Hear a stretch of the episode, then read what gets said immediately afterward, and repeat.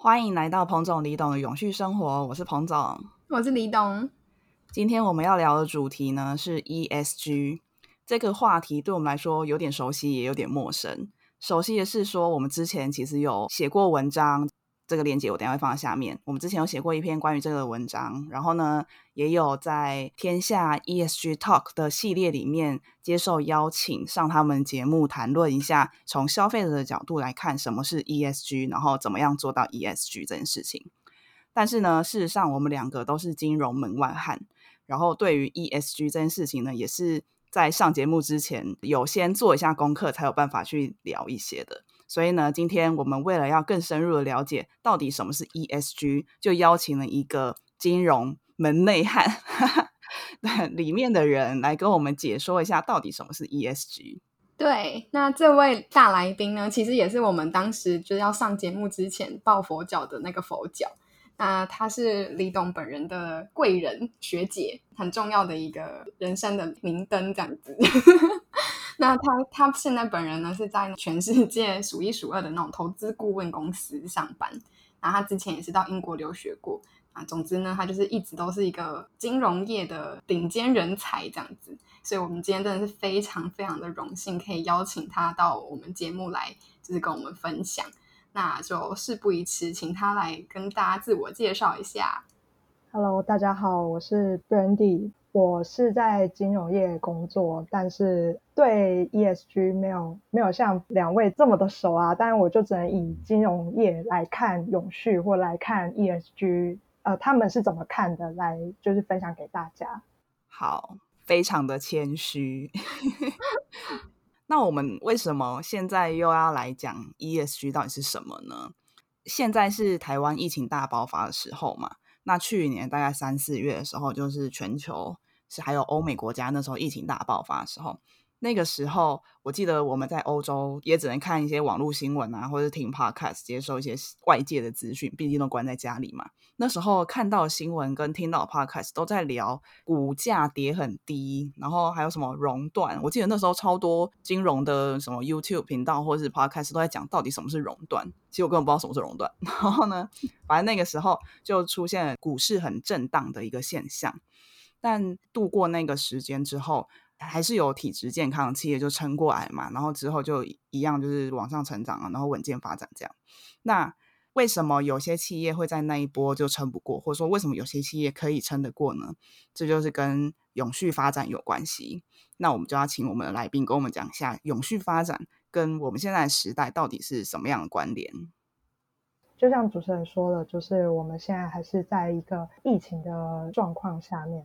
呃，如果我们回顾就是过去的一百年，其实这样的状况也曾经发生过。在一九一八年的时候，曾经发生过西班牙流感。那这个流感它也是维持了两年，它也是全世界蔓延。那它。最后怎么结束的？现在科学家也是没办法去证实说它是怎么结束，它就是突然的来，又突然的走，是一个蛮特别的一个流感。那可能就像这次的肺炎一样，它也有可能是这样的状况。那除了跟疾病比较有关的呃流感以外，那其实二零零三年台湾也是经历过 SARS。那那时候，其实，在台湾的医疗界，其实也是一个蛮大的震撼，就是第一次要开始处理这么大的危机。那也是因为那时候的有处理过，那这一次台湾就是更准备好了去面对这一次的疫情。那除了西班牙流感跟 SARS 以外，其实过去一百年，企业或这些就是人类，其实也面临过很多其他的危机，像是一九七三年的石油危机。呃，或者是一战、二战，其实就是也是在过去一百年间发生的。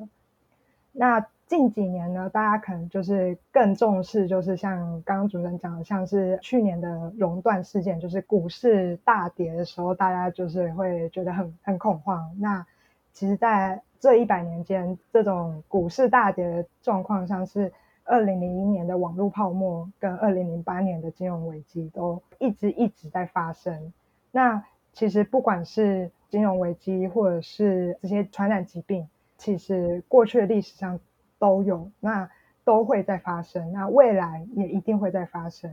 呃，一般人或是我们这些企业，它其实都开始很重视要怎么去面对这些危机。那所以越来越多企业它开始追求永续发展，可能有些企业呃已经活了超过一百年，那代表说它经历过过去那些危机。那可能有些企业像台湾的企业，它可能只经历过呃五十年，或者是更短的话是三十年。那其实这些企业，不管是百年企业，或者是五十年企业，或者是三十年，或者是刚起步的十年的这些企业，它其实都应该要去追求永续发展。它想要活超过一百年，或者是两百年，或者是到五百年。嗯，因为我们最近台湾疫情大爆发，所以我就前阵子去回顾了我们去年。就是我跟彭总聊的那个 COVID 系列，然后其中有一块就是讲经济的层面嘛。然后我记得我们那时候有一个论点，就说其实 COVID nineteen 或者说是刚刚提到各种疫情啊，或是各种层面的危机，其实对企业来说都是一个照妖镜。可能在这种艰难的时刻，你原本不这么健康的东西，都会在这个时候显现出来。就是刚刚说的，他们如果没有去追求永续发展，没有去追求我们今天的主题 E 跟 S 跟 G 的话，他可能在这个过程中，他的这些存在的那个问题漏洞，就会成为是他整个破大网的前面的那个小小洞，那就会变造成他们无法预期的那种损失，或者是直接倒闭之类的。所以今天我们谈的这个 ESG 这些永续发展到底是什么呢？在我们那篇文章里面有跟大家稍微的介绍过，先简单讲 E 跟 S 跟 G，E 是 environment 嘛，就是环境，然后 S 的话就是 social，然后 G 的话就是 governance，是那个公司治理。那在这三块来说，我们那时候那个文章里面就有写说，把公司比喻成人的话，那 E 的话可能是身体健康，然后 S 的话是他可能对人的那个相处的模式，他对人好不好这样。然后，至于公司治理的话，就是他自己本身生活理念、他的生活规范到底 O 不 OK？他会不会每天都睡到自然醒，然后有才工作一下他就睡觉什么之类的？就是大概是这样子去比喻。那想要先请 Brandy 再跟我们详细讲一下，就从金融角度来看的话，那 ESG 又会是什么？这样？哦，那我就是从 ESG 跟永续发展，他们两个到底是不是相等的这个方面来讲的话。呃，其实永续发展这个名词呢，就是往前推的话，其实可以从二零一五年的联合国，它宣布了十七个二零三零年的永续发展目标 SDGs 这个来讲，就是因为联合国是有点像是全地球的国家，他们会共同去遵守的一个最高的准则。那他在二零一五年宣布了这十七项的永续目标，那。二零一五年前，是不是联合国有提出永续目标呢？那当然有。他在两千年，就是前几年的会议上面，他就提出说，在二零一五年前，他应该要达到的八个永续目标是什么？那他在二零一五年的时候，他就做一个检视，说他这八项是不是都有改善，不好的是不是都有被消除？那其实他在二零一五年去检视的时候，发现就是其实呃很多项目其实有改善，但其实很多项目其实没有。所以他在二零一五年的时候再多加了几项，对。然后那几项呢，其实就是跟环境会更有相关，像海洋生态，或者是呃陆地的生态，或者是企业的经济发展，这些其实是他在二零一五年就是额外加上去。对，所以这十七项的永续目标，当然就是可以从李董的那个文章再去详细看。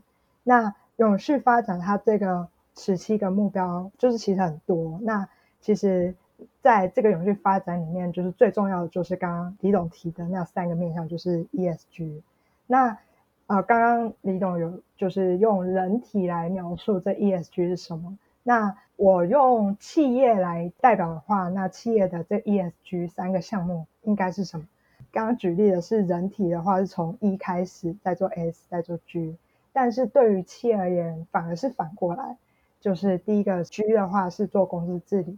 公司治理是我这家企业我自己内部的董事会的经营是不是都稳定？是不是都经营的很好？是不是都有赚钱？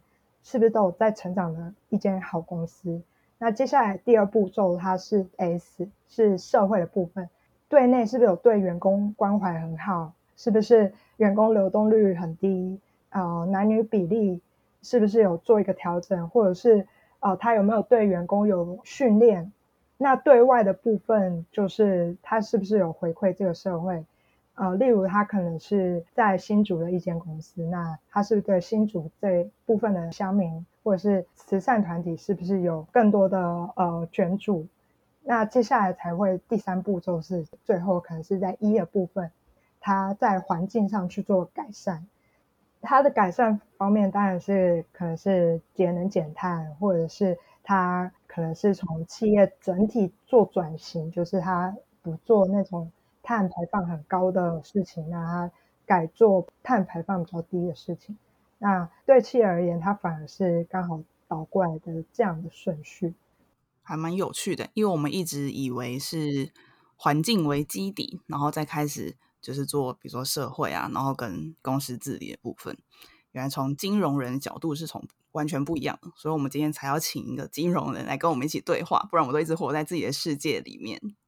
呃，我这里提一下，就是当然 ESG 的顺序应该是环境优先，但是对于一家企业而言，毕竟企业它应该是要盈利的，它是赚钱的一个组织，所以它一定是先赚钱为主。他赚够多钱，他才有能力去可能去做 S，他可能去做捐助，或者是对员工做一些教育训练，或者是多一点的福利。嗯，确实是蛮合理的。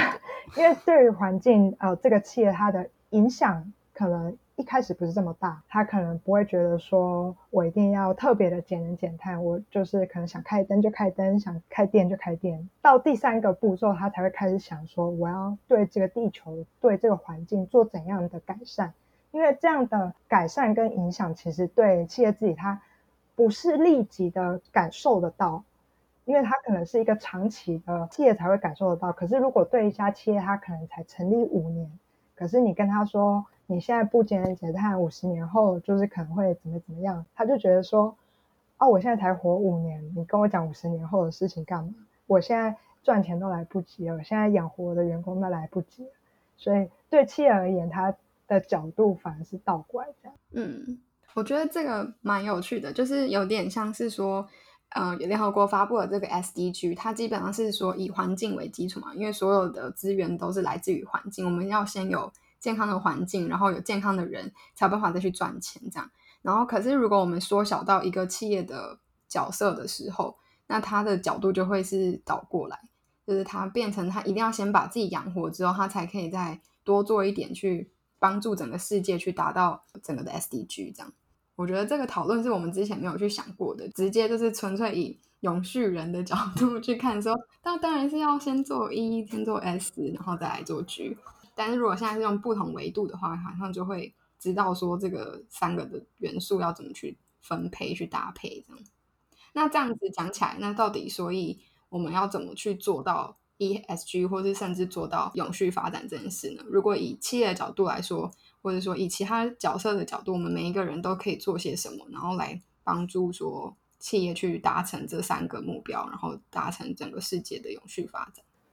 呃，我觉得对企业而言的话，它其实有很多面向它可以去做。那我今天只分成五个部分来讨论。那第一个就是消费者，因为可能有些企业它是呃出产品给消费者。那第二部分是政府，因为你企业一定是在政府的监管下面。那第三个就是我会分享，就是企业本身应该怎么做。那第四个部分是因为我讨论的企业比较多是上市柜的企业，那上市柜的企业它其实就会面临到，呃，有投资人他会做投资，那也会做投票，那这些投资人跟投票的人他们是怎么想的？那最后第五个部分是金融机构，像是银行，因为这些企业它一定会跟银行去做贷款或者是一些呃专案的融资，那。这些金融机构是怎么做这个 ESG 的部分，我也会来分享。嗯，好酷哦！那就第一个部分的话，就是消费者。那我觉得消费者部分，就是彭总、李总的这个永续生活的这个频道已经讲很多了。那所以我今天就是不会讲，留给大家去听他们的 podcast 或是文章。我觉得可以简单用一句话先说啦，就是消费者实际上刚刚你说的嘛，因为企业是生产给消费者去消费，所以我们常常会说，消费者你的每个消费都是做一个投票，就是你怎么选会影响说企业它可能下一次它生产的时候会考虑掉什么元素，这样子。最简单就是这样。那接下来其他角色，第二个就是政府的角色。那政府在这整个永续发展，其实扮演了非常重要的角色，就像是执政党他们朝向怎么样的政策去发展，其实带动了这个整个国家或者整个企业，它是往哪个方向去发展。那先讲欧盟好了，欧盟其实在这部分，它其实做了很多，像是它有宣布二零三零年的气候目标。呃，可再生能源它可以更多，像是风力发电或是太阳能发电这些可再生能源，然后以及它想要减碳的目标，希望大家要朝向减碳这个目标去前进。所以欧盟的企业其实也受到欧盟的这些规范，呃，必须要强制让他们有减碳。那第二个的话是美国。美国在之前，川普的话，他其实对于这个气候的减碳，他其实是很不喜欢。那但是现在是拜登了，那拜登他其实对于气候的政策，就是有往绿色新政、减少美国的碳排放量、投资干净的能源这方面去前进。所以我前面才会说，政府或是执政党他们的态度是怎么样，其实就影响了整个国家或是企业的目标的发展。那接下来讲台湾的部分，台湾的部分，我觉得也是呃蛮特别的，是在二零二零年的时候五月，我们有一个新的经管会的主委，他是黄天木主委。那黄天木主委呢，他呃，我有见过他本人。然后也有听过他演讲，他其实就是一个非常致力于推行永续发展的一个主委。哇哦！他认为永续是全球普世的价值。他那时候在演讲的时候，其实也分享了很多本书，就是跟永续发展有关。所以自从二零二零年他担任主委之后，他其实就是力推 ESG 这部分。那他提出了很多的政策，那一个是呃绿色金融，第二个是公司治理三点零的永续发展蓝图。那这两个政策其实都会让银行，就是金融机构或者是公司上市贵企业的公司，都是更往永续发展这部分去前进。因为不管是联合国或者是国外，已经很早就在做，但是。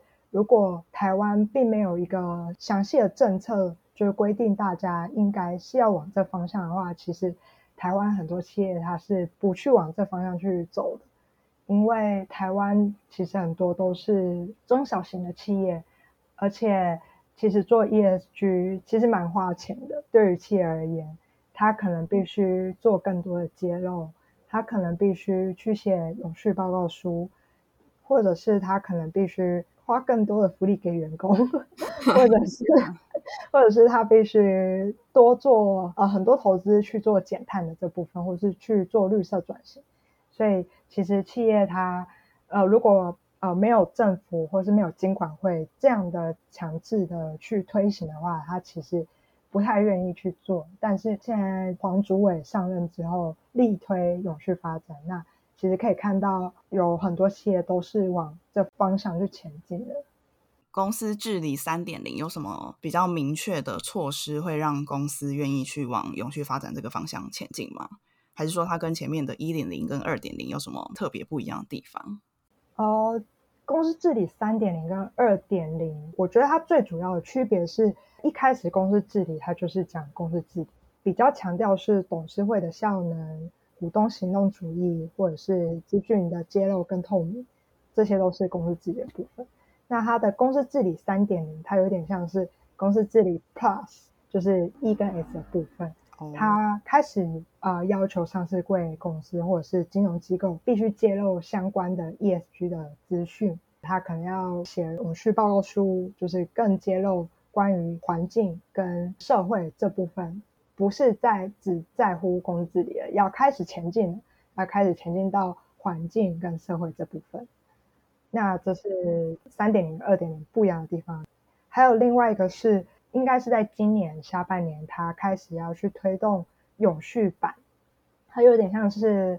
啊，你把它想象成像上市柜企业的话，他们有分上市跟上柜，它有两个版。那永续版其实就是另外一个版。然后他想要建立这个永续版呢，它是给债券。那这个永续版的债券的话，它必须关心跟永续相关连接的债券才可以放在这上面。那他也希望有更多。银行跟企业去发行永续的债券，虽然现在只讲到就是政府这段，其实就是也也跟后面的企业啊或金融机构其实都有做连接。其实大家都是环环相扣，就是有一个人开始动了，其实其他人也会开始动。那我很好奇，他像这个政策推出来，他是鼓励制的，还是说他是有点强制？就如果他没有这么做的话，会怎么样？哦，它当然是分阶段去强制去执行。当然一开始他会先说一些比较大型的企业必须做，因为你有能力做，所以你先规定大型企业你必须做。那还有一些是像跟食品有相关的，因为前几年有发生很多食安的问题，那他觉得这些食品公司比较特别，所以你也必须先做，所以他有先框列一些必须先做的人。就是分阶段，可能第二阶段就开始比较中型的企业也必须做，那第三阶段就是小型的企业你也必须做，这有点像是强制规定啊。那另外一点，其实它有推出一个是公司治理评鉴，他就会去依照一些评比去告诉你说你是第几名。那可能像台积电，它可能就是在前段班。那他会把上市柜企业一千七百三十家的企业去公告说，哦，你今年你是在前段班还是后段班？那你前段班的话，我就给你颁奖，我就给你上媒体，我就给你拍照，就说，哦，台积电你做的很好，让这些排名比较后面的人，他也必须有压力。你总不能一直都在后段班吧？他们也想要进步啊。企业老板他可能会给。主管或者是他的员工有压力，说你必须把我的名次往前，那名次要往前，你就必须得改善很多的项目，所以他也是用那个公司自己评鉴，让大家去渐进的去改善那些应该要改善的东西。那公司自己评鉴，它是每年都会出一次，对，就好像是之前是比如说天下远见这种媒体平台，他们会去办这种评鉴，但那毕竟是私人机构去验证的。那现在是直接政府就官方帮你验证，你真的是第一名这样。应该是说这些颁奖，它其实都是鼓励企业去往永续发展这个方向去做。那可能公司自己它会有它自己的评鉴项目，那可能像天下或者是其他的媒体，它有自己评鉴的项目，因为可能有些奖它可能比较注重 CSR 这个项目，那有些奖它可能比较注重某一个项目，对，所以其实。有这些奖，或是这些媒体，它其实也是鼓励这些企业去得这些奖，然后去做改善，然后往永续发展的方向去做前进。那这种通常也会有奖金吗？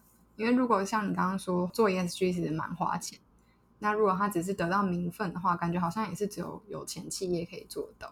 好，就我所知，就是它是没有奖金的，但是你可以上版面。报纸的版面其实它也是需要花费，哦但是如果你有得那个奖的话，你就直接可以上那个版面，或者是上那个杂志的某个版面，那其实也是帮你企业去做广告，那也算是部分的奖励啊。但是我觉得相对于支出的部分，就是企业花费的部分，那也是差很多。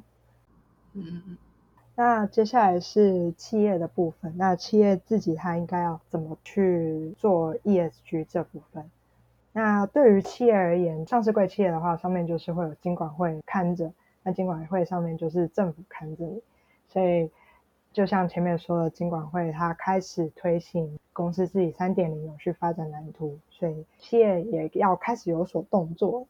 那企业它可以做的呢，它其实是啊，第一个。它可以把它的资讯更揭露在年报上，或者是它的永续报告书，或者是它的网站上，更透明的可以知道说这家企业它是在做什么，那它是不是有在做永续发展这部分？因为其实一千七百三十家的上市柜企业，其实有很多的企业，它可能连自己的公司网站都做的不是很好，那它可能更不会去揭露利害人关系，或者是 CSR report 或者是 ESG report 这部分。那目前就是有出永续报告书的一千七百三十家里面，大概是有五百家有出。那这五百家其实就占大概只有百分之三十的企业有出这个永续的报告书。那我觉得很有趣的一点是，五百家这个数字刚好是外国投资人他可以投资台湾的企业，大概也是五百家，五百到八百家。但其实仔细去看，这五百家企业并不是都是大型企业，其实大中小型企业都有。有些真的小到不行的企业，它其实也有出永续报告书，但它可能揭露的或者是它写的，当然不会像台积电那么好。但是其实会发现，其实大中小型的企业各有企业都是蛮注重这部分的。那也希望就是未来有更多的企业，它可以出这个报告书，让资讯的揭露更完整。那台湾的标杆其实就是台积电。台积电从二零零七年根本还没有经管会去说要出的时候，它就开始出了。它其实是受到国际的影响，国际的这个永续的风潮其实已经十年了。那台积电是一个国际型的企业，在二零零七年，它就开始往永续发展这部分前进。那它也是花了很多心力，花了很多人力，才做到现在第一名这个位置。那国际的标杆呢？其实如果大家有兴趣的话，可以去看 LV。或是西门子，或是莱雅，他们的永续报告书，那他们的永续报告书其实做的真的非常精美，就是你看台积电的报告书都已经觉得哦，就是非常漂亮了。那你再去看 LV 或者是西门子或者是莱雅，其他的国际的大型的企业，它其实真的是做的真的超漂亮，而且它会把 ESG 分成三个报告来去呈现，它自己一就一本，S 一本。居一本，那台湾目前是先合在一起一本，就是希望你可以接了。在国际的这些标杆里面，他们其实会做一个叫做 presentation，它是就很像台湾的法说会。那它可能是每一季一次，或是每半年一次的那个法说会。那在国际的标杆，你可以看到它的法说会，它其实就把它的永续放进来了。所以他在讲他的法说会的时候，不会只讲他的财务数字，或者是他的营业、他的产品怎么样，他其实也会讲到说他对于环境做怎么样的改善，或者对于社会做怎么样的改善。那反观台湾，其实台湾的法说会还停留在讲营运方面，就是财务方面的数字而已。那我觉得这部分也是台湾企业可以更多改善的空间。想要问一下，刚刚你说一千七百三十家有五百家有出报告书嘛？那这五百家，你说刚好跟外国可以投资台湾的有关系，所以是说这五百家都是可能有受到外国资金投资的企业吗？会不会就是像你说，台积电也是因为受到外资影响，外资重视这一块，所以他们会去做？那所以台湾现在有出报告书有这五百家，是不是也都是有外资？第一个就是。外资它为什么只能投资台湾前五百大家的企业？就是外资只看到比较大型企业嘛？那它从第一家台积电，第二家红海，然后看看看，看到第五百家，有些太小了，它就看不到。因为在国际上来看的话，那些企业实在是太小，他没办法看到。那这五百家呢？因为外国的投资者他真的非常重视永续。他也会要求他投资的这些企业，他要往永续的这方面去走。嗯，那刚刚提到的有五百家有出具的这些企业呢，它不一定现在都有外资投资，可是我觉得他们都想要被外资投资。嗯，就是有些小型企业，它虽然规模不是这么大，可是它也做永续发展。第一个，我觉得他想要被外资投资，所以他做这块。第二个是。他可能本来就想做这块，可能董事长就觉得这这块很重要，所以就做。了解。那所以这样子说起来，等于说我们现在有受到外资投资的前五百大，也不一定那五百大都有做报告书，就对。对，呃，我记得之前看的话，有两家其实蛮大型的企业，它其实是没有出这个报告书，它就是不想出。可是他这样不会影响到他资金的来源嘛？就会不会外资可能因为这样就对他有所疑虑，开始把资金抽掉或什么的？哦，对，这是有可能的，因为后面会讲到投资者，有些比较重视永续发展的投资者，他可能就撤资了，他就不投你嘛，他投别人啊。然后第二个是我们不能单从有没有出永续报告书来看，说他有没有做到永续发展，因为其实有些企业他觉得说我就是有做啊，我可能也有揭露在年报或是网站上或是公开的资讯上面就好了。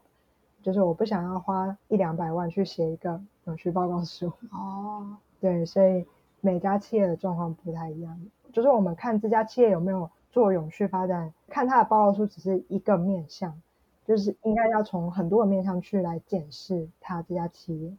因为有一些国外的投资者，他也有可能飞来台湾跟这个老板 interview，那他在 interview 的过程，他其实也会问这些问题。那如果他确认说他其实都有做，只是没有揭露的话，他也会觉得 OK，因为他已经 interview 过，他已经尽职调查过了，就是说，就是你其实有做到，他还是会投资你，他就不会撤资。嗯嗯嗯，了解。那像你刚刚讲说，国际上的那些标杆，连在法说会上面都就用 ESG 的角度去跟大家报告。然后台湾现在目前都还没有嘛，就包括你刚刚说台湾可能做最好的台积电也都没有做到如此嘛。哦，就我所知是有几家企业是有把永续这部分放在它法说会，它可能不是最大型，有一些中型的企业它开始也或者是中大型，其实也开始知道说哦，国外是这样做的，那我应该是不是也要这样做？因为我记得像台达电，它其实是有提到的，嗯嗯嗯，有些企业它可能。它的转型或者它的产品其实就是跟环境或者是跟永续非常相关的，那它就可能会说更多关于就是永续发展这部分，因为他想要证明他在永续的浪潮上面这个趋势上面这样，就是他加分项目就对，对 对。好的，那以上呢是我们这一次细说 ESG 的第一部分。因为 Brandy 这次跟我们分享内容非常丰富，所以呢，我们会分成三集来呈现。那第一部分就会是刚刚大家听到，就是比较偏向是 ESG 的介绍，比如说为什么会有 ESG 啊，然后 ESG 内容到底是什么，然后在企业的部分他们是怎么做的。那第二节部分呢，我们就会。谈到比较多是从投资人的角色，他们是怎么来看待 ESG 这件事情，然后在投资人的部分，他们是怎么做到 ESG 的。那如果想知道更多的话，就期待我们的第二集吧。第三集会跟大家分享个案部分，那就也一样，就是到时候会再分享给大家。如果想知道更多资讯的话呢，可以点击底下的资讯栏。彭总、李董永续生活的网站，网站上呢有更多的文章和其他的 podcast，然后也可以连接到我们的 Facebook 和 Instagram。如果有任何意见想要跟我们讨论的话，也可以透过 Instagram 或 Facebook 跟我们分享。那如果有更多想法的话，也可以在 Apple Podcast 的留言功能上面跟我们说。我们如果看到的话，就会回复你们。那这一集就这样喽，拜拜。